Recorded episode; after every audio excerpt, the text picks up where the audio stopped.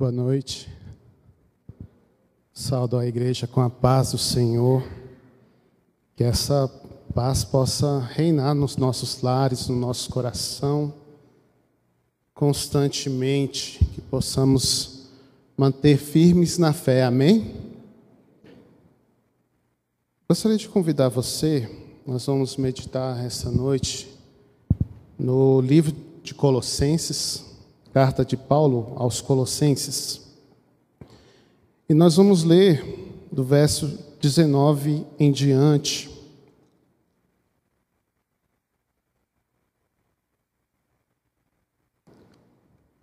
Livro de Colossenses, capítulo 1, a partir do verso 19.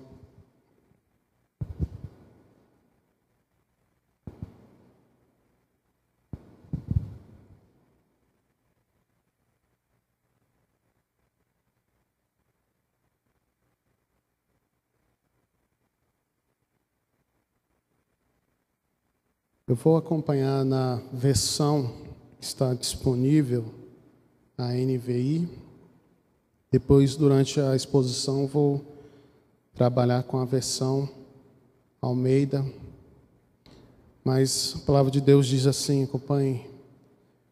Porque aprove a Deus que nele residisse toda a plenitude e que, havendo feito a paz pelo sangue da cruz, por meio dele, reconciliasse consigo mesmo todas as coisas, quer sobre a terra, quer nos céus. E a vós, outrora, outros também, que outrora ereis estranhos, inimigos de, no entendimento pelas vossas obras malignas. Agora, porém, vos reconciliou no corpo da sua carne mediante a sua morte, para apresentar-vos perante ele santos, inculpáveis e irrepreensíveis. Se é que permaneceis na fé, alicerçados e firmes, não vos deixando afastar da esperança do evangelho que ouvistes e que foi pregado a toda criatura debaixo do céu, e da qual eu, Paulo, me tornei ministro. Agora me regozijo nos meus sofrimentos por vós e preencho o que resta das aflições de Cristo na minha carne, a favor do seu corpo, que é a igreja, da qual me tornei ministro de acordo com a dispensação da parte de Deus que me foi confiada a favor a vosso favor para dar pleno cumprimento à palavra de Deus.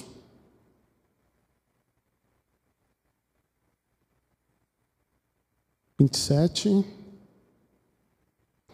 Aos quais Deus quis dar a conhecer qual seja a riqueza da sua glória desse mistério entre os gentios, isto é, Cristo em vós, a esperança da glória, a qual nós anunciamos, advertindo a todo homem e ensinando a todo homem em toda sabedoria, a fim de que apresentemos todo homem perfeito em Cristo.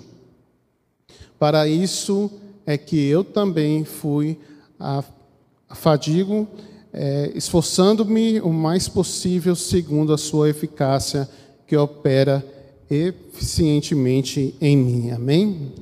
Vou orar mais uma vez. Senhor, obrigado por tua palavra. Obrigado porque ela é verdade. E ela, Senhor, que traz conforto e consolo aos nossos corações.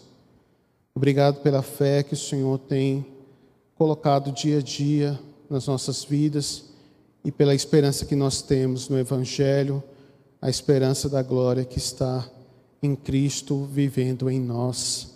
Que isso seja uma realidade em todos que estão ouvindo essa mensagem e que possamos, Senhor, ser canais da tua esperança a todos os povos, em nome do Senhor Jesus. Amém. Essa carta, ela foi escrita por um homem chamado Paulo. Muitos já conhecem a história dele. Paulo era um homem que ele era muito zeloso com aquilo que ele acreditava. Era um homem que achava que estava certo, e aí ele seguia com zelo, e aí ele perseguia os cristãos porque ele achava que aquilo era correto. E de repente, Paulo, pela misericórdia de Deus, ele é alcançado. Ele é alcançado quando ele estava no caminho em Damasco, né, indo para Damasco, e o Senhor o encontra. E ali Deus transforma a vida dele. O encontro com Cristo é transformador. Se você não está passando nenhum processo de transformação, provavelmente você precisa procurar e ter um encontro com Jesus, porque Cristo transforma. E aí ele começa a escrever, a pregar o evangelho, o objetivo dele era que todos fossem alcançados ele, quando ele recebeu essa revelação, ele de repente ele despertou e ele percebeu que toda a vida ele estava enganado com relação a tudo que ele cria. E aí ele começa e ele chama isso, né, que ele aprendeu de mistério. Por que mistério? Porque é algo que estava oculto e agora foi revelado a ele pelo poder da palavra, pela pessoa de Jesus. E aí, lá no final do capítulo de Colossenses, do livro de Colossenses, dessa carta, ele escreve algo muito interessante. Ele diz assim: olha, verso 18. A saudação é de próprio punho. Paulo, lembrai-vos da minha, das minhas algemas, a graça seja convosco. Quando outras versões praticamente dizem: Olha aqui para as minhas algemas. É uma referência de quanto que Paulo sofreu porque ele acreditava.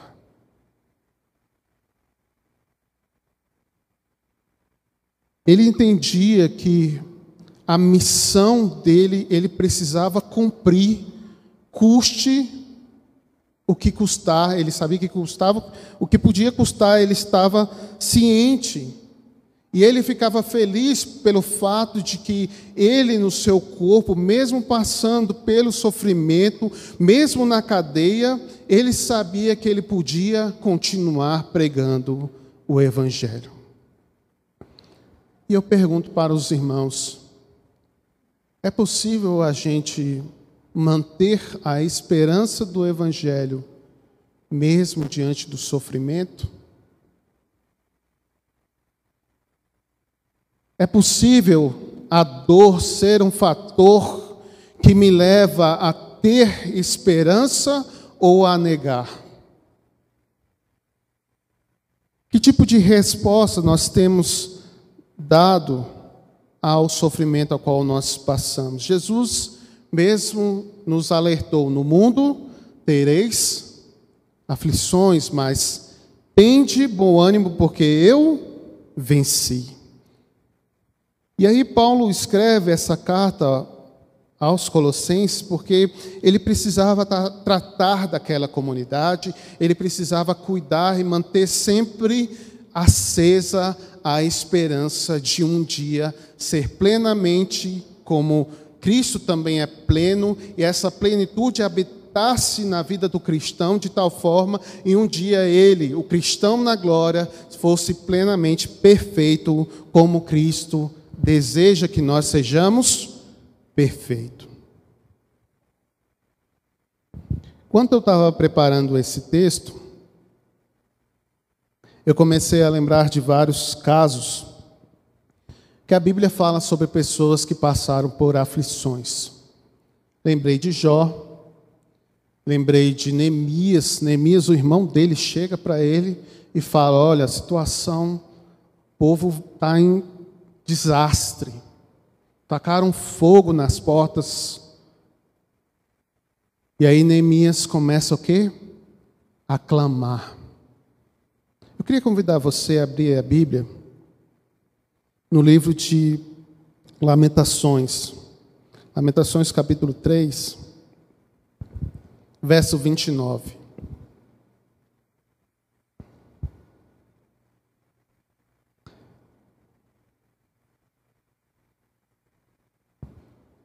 Pastor Cleito ministrou mais cedo falando de dois homens que eles clamaram ao Senhor. Olha o mandamento do Senhor aqui em Lamentações 3:29. Ponha a boca no pó, talvez ainda haja esperança. O que, que significa colocar a boca no pó? Nós cantamos aqui, rendido estou. Clamar ao Senhor quando nós lemos o livro de Lamentações, Jeremias estava num momento muito triste e o próprio pastor falou no domingo passado o quanto que ele chorava, o quanto que ele clamava porque ele estava inconformado com a situação a qual ele estava vivendo. Se você está conformado com a situação que você está vivendo, talvez isso não possa parecer tão interessante, tão importante para você.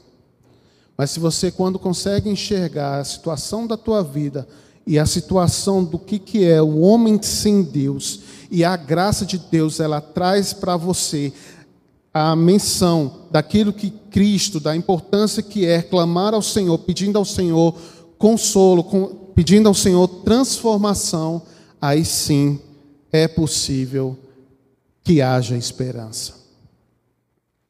O fato dele colocar aqui talvez haja esperança não é uma dúvida. Ah, talvez a esperança ela existe. Ele mesmo fala nos versículos anteriores para trazermos à memória aquilo que traz esperança. Então a esperança ela existe. Agora acontece, eu e você vamos nos beneficiar sim dessa esperança, sim ou não? Quais são os pré-requisitos para alcançar, para ver essa viva esperança. O que Deus quer de nós é que a gente venha a se render, se humilhar. Enquanto você estiver resistindo àquilo que o Senhor quer ministrar, realmente vai ser muito difícil de enxergar a luz, vai ser muito difícil enxergar a verdadeira esperança. Eu compartilhei alguns meses atrás no IGTV, estava compartilhando uma história de é, Marcos, no capítulo 9, falando de é, um homem que ele estava desesperado por causa do seu filho. Ele já tinha levado o filho nos discípulos, já tinham, ele estava procurando uma solução. Aquele filho estava opresso, aquele filho precisava de cura, e ele já queria tudo para o seu filho, mas aí de repente ele precisava e ele chega diante de Jesus mas lhe faltava algo.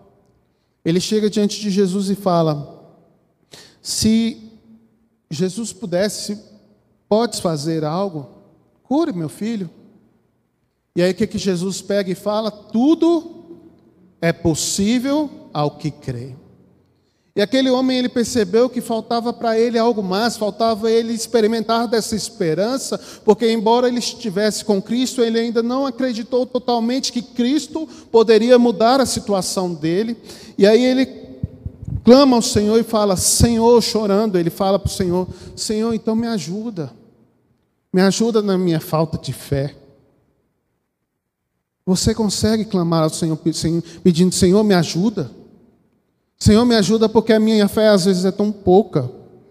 Às vezes eu estou tão apegado às coisas materiais e quando nós vamos olhar a esperança aqui no livro de Colossenses, ele não tem meio termo, ele está olhando exatamente para uma glória incorruptível na glória, e ele Paulo mesmo ele trabalha muito com relação que a nossa tribulação, ela é momentânea, porque não há de se comparar com o preço, o preço, né, o peso da glória que será revelada nos céus. Você quer ser participante dessa glória? Pastor Cleito leu aqui no livro de Apocalipse, capítulo 21. O Senhor Jesus vai enxugar do nosso rosto toda lágrima. Não haverá sofrimento, mas muitas vezes nós estamos tão ocupados. Vamos para o nosso texto, Colossenses. Eu vou voltar um pouco, apesar de eu ter chamado o início no, no versículo 19, eu queria compartilhar um pouco o verso 5. Olha o que a palavra de Deus nos diz. Por causa da esperança que está preservada nos céus, da qual antes ouvistes pela palavra da verdade do Evangelho, que chegou até vós, como também em todo o mundo, está produzindo fruto e crescendo. Tal acontece entre vós desde o dia que ouviste e entendeste a graça de Deus na verdade. Paulo começa a citar algumas características daquela igreja. Ele cita que aquela igreja ela tinha fé em Cristo, aquela igreja ela tinha ela era uma igreja que amava, ela exercia o amor, isso era chegava ao ouvido das pessoas quando falava, olha, o povo de Colossos é um povo que tem fé. O povo de Colossos é um povo que exerce o amor, exerce a caridade.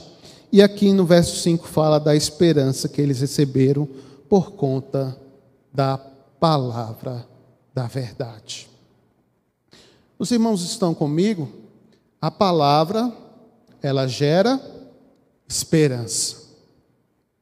Aqui, segundo Colossenses capítulo 4, essa esperança gera em nós fé e gera em nós também o exercício do amor. Vamos ler? Desde que ouvimos, verso 4, da vossa fé em Cristo Jesus e do amor que tendes para com todos os santos, por causa da esperança que vos está preservada nos céus, do qual antes ouviste pela palavra da verdade do Evangelho. Outra coisa que é interessante observarmos no texto, ele fala que essa palavra ela está reservada onde? Nos céus. O que, que diz João capítulo 14, versos 1 e 2? Não se turbe o vosso coração, credes em Deus, Jesus falando, credes também em mim. E aí ele fala o quê? Na casa de meu pai há muitas moradas, há um lugar preparado. Se não fosse assim, eu vos teria dito: vou preparar-vos um lugar. E é interessante que ele fala que ele vai, mas ele vai voltar para quê? Para que nós estejamos nele. Onde ele estiver, nós também estamos. O segredo aqui em Colossenses, nós vamos ver, Paulo, ele fala de uma forma muito clara. Qual é a esperança da glória? Cristo em nós. Essa é a esperança. E como a gente sabe se estar em Cristo ou não está em Cristo? Lá em 1 João 2, a Bíblia fala que aquele que sabe, né, deve, aquele que sabe que está em Cristo deve andar como ele também andou. Como estão os nossos passos? Vamos dentro do nosso texto, e ele vem destacando várias características. E aí no verso 19, ele fala assim, já dentro da nossa, do nosso texto. Eu voltei um pouquinho a perícope para tratar o verso 19 e 20. Porque aprove Deus que nele residisse toda a plenitude. Deus decidiu que em Cristo tudo fosse convergido para Cristo. Nele habitasse toda a plenitude. Esse termo plenitude é mais ou menos da seguinte forma: você imagina um recipiente que precisava ser cheio, né? É quando o irmão chega lá com a motinha lá no posto lá e fala, né? Completa aí. Pleno, sem faltar nada. E quando ele trata aqui a questão de que habitasse nele aquilo que era pleno, a gente pode pensar exatamente em um empreendimento grande um setor habitacional onde tivesse vários lugares e todos os lugares já estão ocupados, todas as, já foi tudo reservado. Porque em Cristo habita toda a plenitude, porque Deus decidiu. Paulo estava combatendo o ensino falso que estava tendo naquela época, falando que Jesus não era como Deus. Jesus não era tão poderoso assim. E aí Paulo começa falando sobre a divindade, a deidade de Jesus Cristo. E Deus fez isso. Lá em Filipenses capítulo 2 nós vamos encontrar que todo olho verá, toda língua vai confessar que Jesus Cristo é o Senhor, para a glória de Deus Pai. Mas o que, que isso tem a ver com a esperança? Tudo. Porque, na verdade, Cristo veio para desfazer as obras da treva. O homem que antes estava em comunhão com Deus plena no jardim, um dia ele resolveu achar que poderia desobedecer a Deus por conta da sua natureza e aí o homem perde a comunhão com Deus, o homem perde o relacionamento com Deus. E esse relacionamento ele se dá através da pessoa de Jesus, a qual Deus decidiu enviar para que todo aquele que nele crê fosse salvo. E a esperança que nós temos é que o nosso problema agora pode ser resolvido quando nós clamarmos a Jesus quando nós nos rendemos a Jesus. Verso 20 diz, diz assim: E que, havendo feito a paz pelo sangue da cruz, por meio dele, reconciliados consigo mesmo todas as coisas, quer sobre a terra, quer no céu. Ou seja, nós somos reconciliados com Deus por meio da morte. Sem derramamento de sangue não há remissão de pecado. Quando os discípulos estavam lá, João Batista ao ver Jesus, o que, que João Batista diz? Eis o Cordeiro de Deus que tira o pecado do mundo.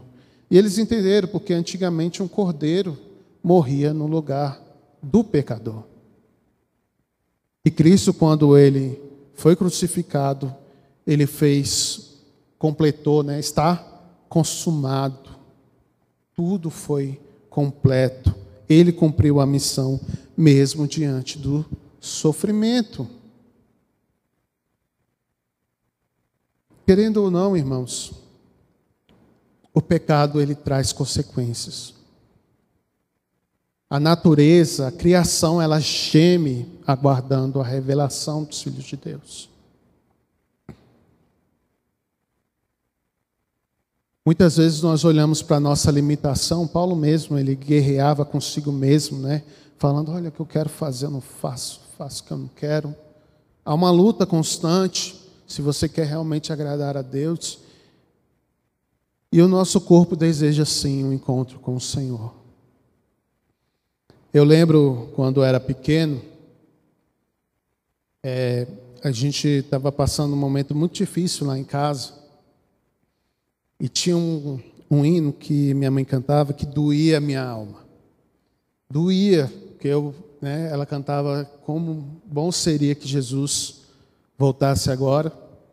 Que bom seria que fosse hoje esse dia, porque agora mesmo eu deixaria de sofrer, né? E aí tem outras partes que eu não estou recordando muito da música, mas aquilo ali eu pensava, puxa, né? É, às vezes nós não conseguimos entender que o fim realmente é estar em Cristo. A proposta do Evangelho é que a tua vida esteja em Deus e Deus esteja em você. Lembrando novamente do texto que nós citamos lá no início, lá em Lamentações, Clame ao Senhor. Busque ao Senhor. Arrependa-se e creia no Evangelho. Essa é a chave de Deus para experimentar a viva esperança. Verso 21: E a vós outros também, que outrora ereis estranhos e inimigos no entendimento pelas vossas obras malignas. Olha só, a Bíblia diz que todo aquele que ama o mundo se torna inimigo de Deus. Não ameis o mundo e nem o que há no mundo. E aí a gente vive nessa briga, né? Eu não quero amar esse tempo. Por que, que os nossos sonhos são tão importantes? Por que, passar no concurso é tão importante? Por que receber uma promoção é tão importante? Por que muitas vezes o nosso olhar está muito na terra, enquanto o Senhor sempre quer que a gente mantenha a nossa mente direcionada para os céus? Precisamos clamar ao Senhor, enxergar essas coisas. Verso 22: Agora, porém, vos reconciliou no corpo da sua carne, mediante sua morte, para apresentar-vos perante ele santos, inculpáveis e irrepreensíveis. O sacrifício de Jesus, quando nós confessamos, ele é fiel e justo para quê? Nos purificar. Talvez você esteja lutando muito contra a sua carne, contra algo que você gostaria de deixar. Eu quero dizer que Cristo tem poder para te tirar dessa situação. Não há nenhuma luta a qual nós não podemos suportar. Paulo ele sabia disso, ele sabia que o poder de Deus operava de uma eficácia tão grande nele que ele mesmo diante de preso, mesmo mostrando as, as, as algemas, não era uma ideia de tipo assim, olha, é, você está achando que, né, com uma disputa para ver quem é que sofre mais? Não se trata disso. Deus sabe o tamanho da tua luta, da tua dor. Às vezes as pessoas olham para você, ah, mas você está sofrendo por conta disso. Deus sabe a tua luta e Ele pode te dar a vitória. Mas é importante você depender totalmente dEle. Se entregue a Jesus sem reservas. Diante do caos, nós podemos dar diversas é, respostas. Diante das lutas, nós podemos simplesmente entrar no nosso quarto e querer que as coisas passem, que um dia, ou querer que não ver mais ninguém, se entregar totalmente à depressão. Podemos é, dar uma resposta de que nós não queremos mais viver mais. Mas Jesus diz que ele veio para que nós tenhamos vida e essa vida seja abundante. Agora, Paulo, mesmo diante do sofrimento, ele não parou, pelo contrário, ele foi instrumento de Deus para levar a esperança a outras pessoas. Não pare, meu irmão. Levante. Encare isso como Deus está no controle. E Ele pode trazer vida e esperança. Verso 23: Se é que permaneceis firmes, permaneceis na fé, alicerçados e firmes, não vos deixando afastar da esperança do Evangelho que ouviste e que foi pregado a toda criatura debaixo do céu, da qual eu, Paulo, me tornei ministro. O Evangelho tem esse poder transformador. Graças a Deus pelo, pelo Evangelho. O que, que é o Evangelho? O Evangelho é tudo isso que nós estamos compartilhando. Deus, na sua infinita graça, em Cristo Jesus nos dá a oportunidade de reconciliar, de uma reconciliação, de novamente termos comunhão com Ele. Verso 24, a Bíblia diz: Agora me regozijo no meu sofrimento por vós e preencho o que resta da aflição de Cristo na minha carne a favor do seu corpo, que é a igreja. Deus mesmo tinha falado já do momento, lá no capítulo 9 de Atos, o quanto que Paulo sofreria por conta do evangelho.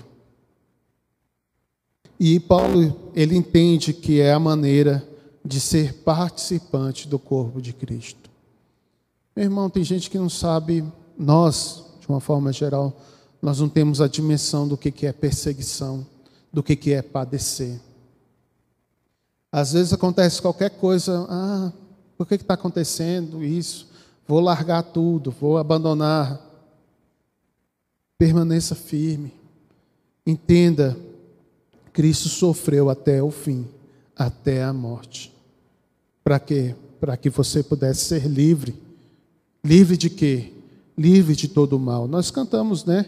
É, confiando em nosso Deus, em seu eterno amor, nós não seremos abalados. Aí fala sobre as trevas, né?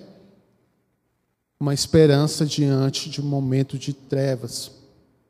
É incrível o que Deus faz na vida daquele que busca, daquele que entende. Sabe, meu irmão, eu não sei como está seu relacionamento com Cristo.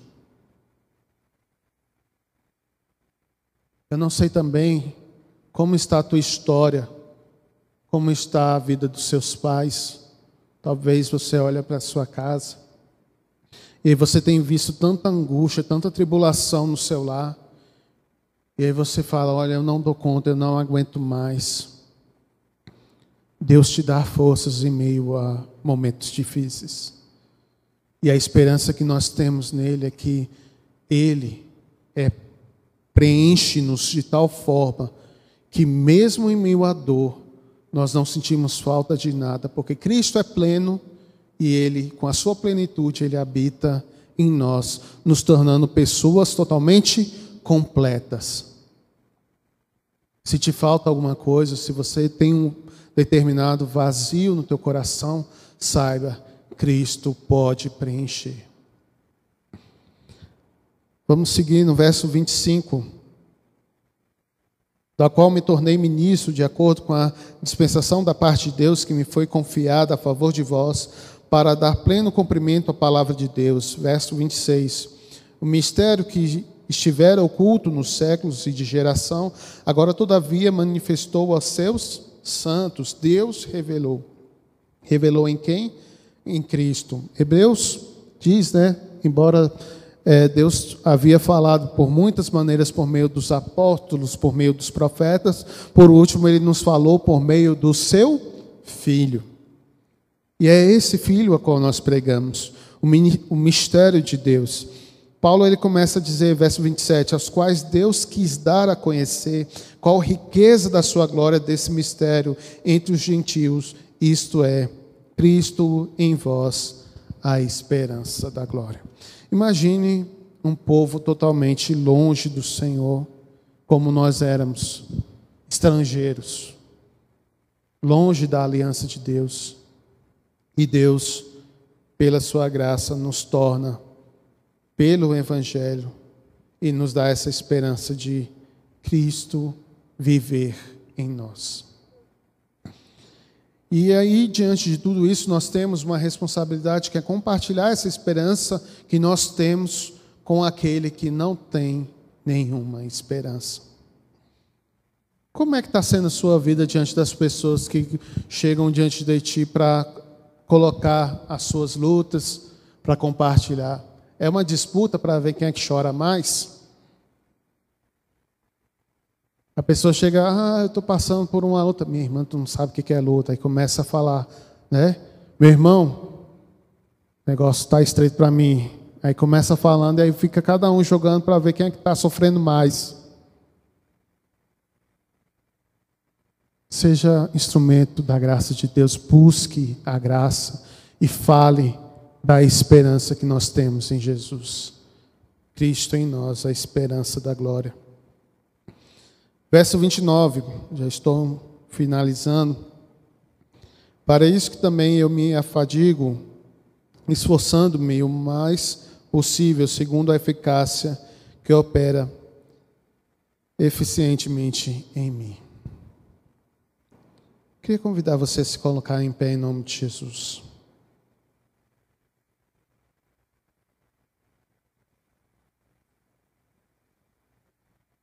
Você em casa também, em espírito de oração.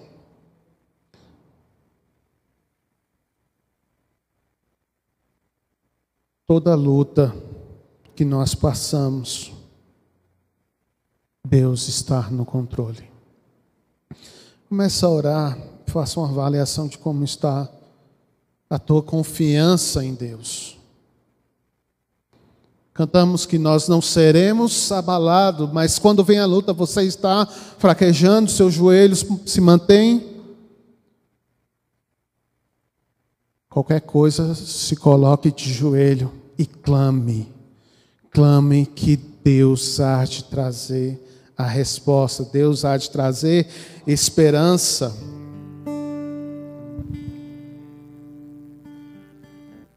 Não se turbe o vosso coração.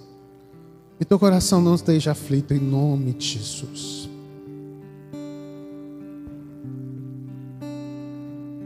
Entrega teu coração nas mãos do Senhor, teus sonhos nas mãos do Senhor. Rasgue-se diante de Deus, não resista. Às vezes você não consegue ver a esperança por causa da dureza do teu coração. A esperança ela está lá A esperança ela está em Cristo, ela está batendo a porta.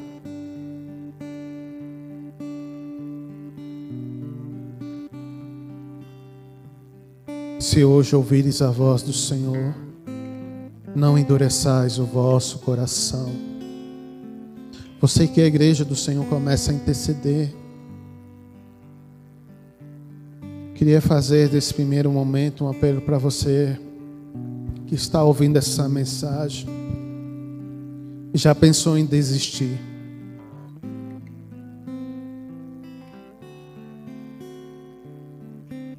O que Deus tem para você é uma nova vida. Deus pode encher o teu coração de uma esperança viva e fazer você instrumento dele para levar dessa esperança a outros. Quando você diz assim: Olha, minha vida era assim, eu estava prestes a desistir, mas o Espírito Santo de Deus veio sobre mim, me deu força, a graça de Deus me levou a falar do seu amor. Hoje eu conheço Jesus e Ele é a esperança a qual todos devem conhecer.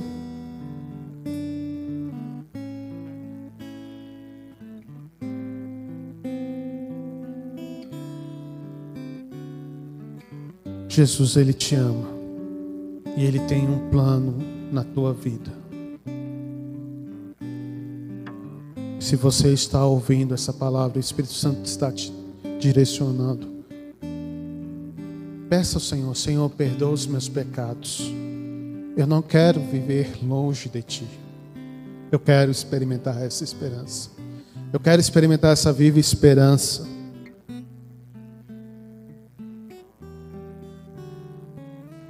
Assim como aquele homem chegou, Senhor, se tu podes curar. Jesus pega e fala: tudo é possível ao que crê. Se você crer, receba de Deus a cura, a cura espiritual, ou seja, a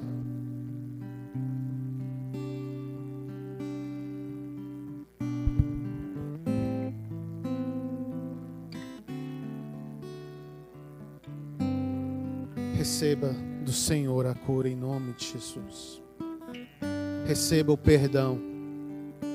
O Espírito Santo de Deus que te conduza a cada dia à íntima comunhão com Deus.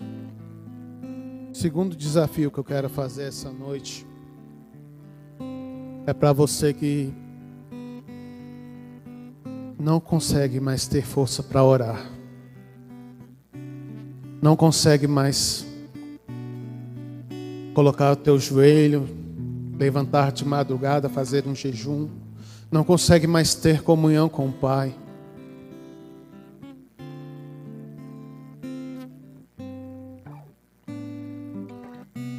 Cristo, Ele é a esperança da glória. E Ele vivendo em você. Quero orar. Paulo, quando fala com Timóteo, lá na carta, ele fala: Filho, fortifica-te na graça. Se você está sem força, faça como aquele homem falou. Aquele jovem, aquele pai que estava com seu filho: Senhor, me ajude na falta de fé, na minha pequena fé. Coloca a tua fé ao Senhor, ore, fala com o Senhor em nome de Jesus.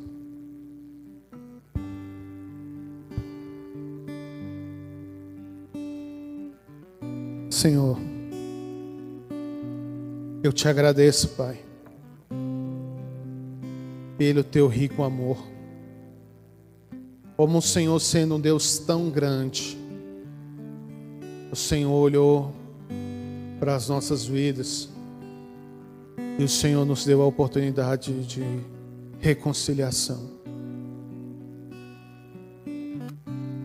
Quero, Pai, assim como Neemias naquela oração que ele clamou pelo seu povo, quero orar, Senhor, pedindo perdoa os nossos pecados. Senhor, perdoa os pecados da nossa nação, perdoa os pecados da tua igreja